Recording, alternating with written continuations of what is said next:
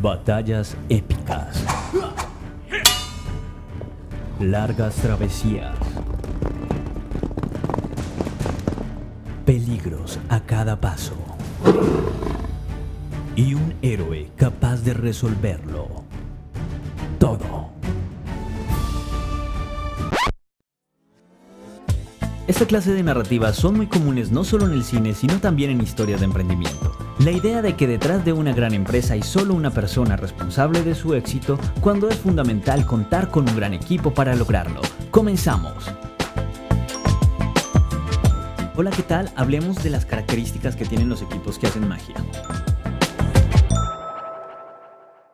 Llega un momento en nuestra vida en el que tenemos la oportunidad de jugar en equipo. Y me refiero en cualquier campo, practicando algún deporte, en el trabajo, en un grupo de música. Tenemos la posibilidad de coincidir con varias personas en un propósito común. Esto no significa que siempre lo consigamos. Pero primero definamos qué es esto de hacer magia. Para mí se trata de estos equipos de los que vale la pena ser parte porque te permiten crecer mientras que el equipo crece y logran cosas que otros equipos no son capaces de hacer. Quisiera hablarles un poco de estos aspectos.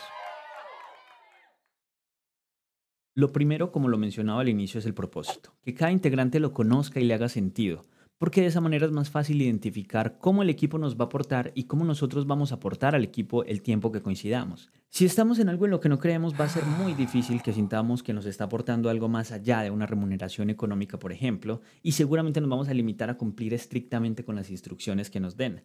Pero si el propósito nos hace sentido, todo cambia. Vemos oportunidades de probar nuevas cosas, de aprender más para aportar nuevos elementos. Vamos a crecer individualmente y como equipo también. Hagamos un paréntesis para hablar del groupthink o pensamiento de grupo, que es una expresión acuñada por el psicólogo Irving Janis intentando responder por qué se toman malas decisiones en grupos que aparentemente están bien calificados.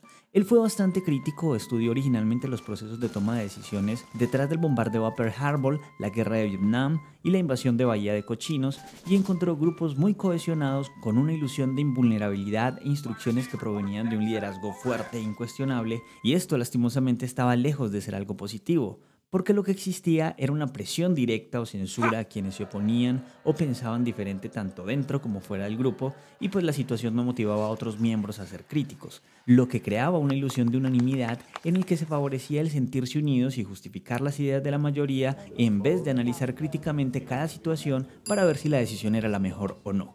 Quería dar este contexto antes de seguir para que veamos cómo resuelven el pensamiento de grupo los equipos que hacen magia. Entonces, ya hablamos inicialmente del propósito. Continuamos ahora con la diversidad. En ocasiones se nos hace más fácil coincidir con personas del mismo oficio. Por ejemplo, si somos ingenieros o abogados, hablar entre colegas facilita el lenguaje, nos entendemos en los mismos términos. Pero a la hora de formar equipos, la interdisciplinaridad es un factor que juega como ventaja y que debemos valorar.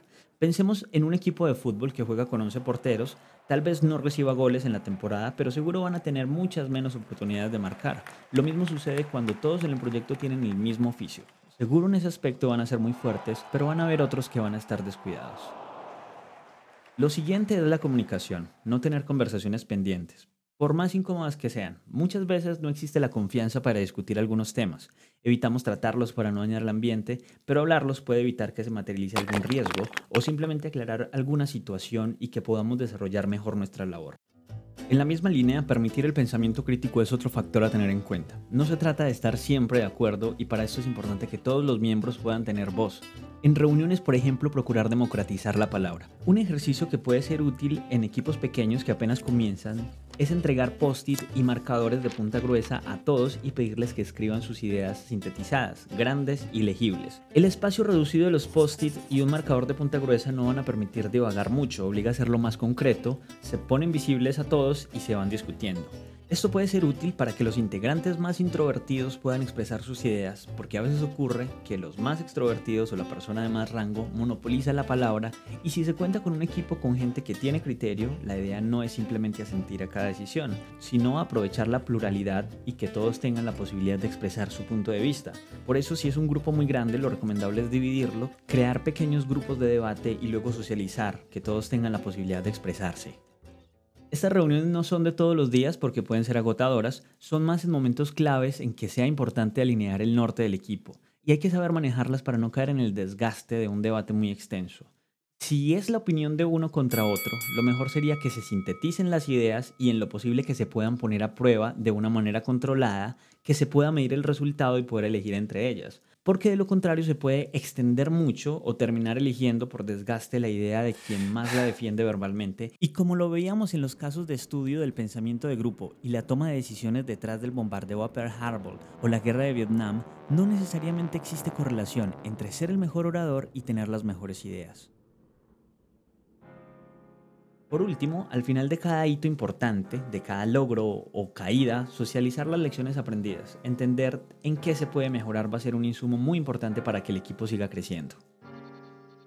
Eso es todo por ahora, muchas gracias por llegar hasta el final, espero que te haya gustado, pero sobre todo que pueda servir de algo. Continuemos la conversación en redes, quisiera saber opiniones, experiencias, inquietudes. Estoy como arroba unalejo en Twitter e Instagram. Allá nos vemos.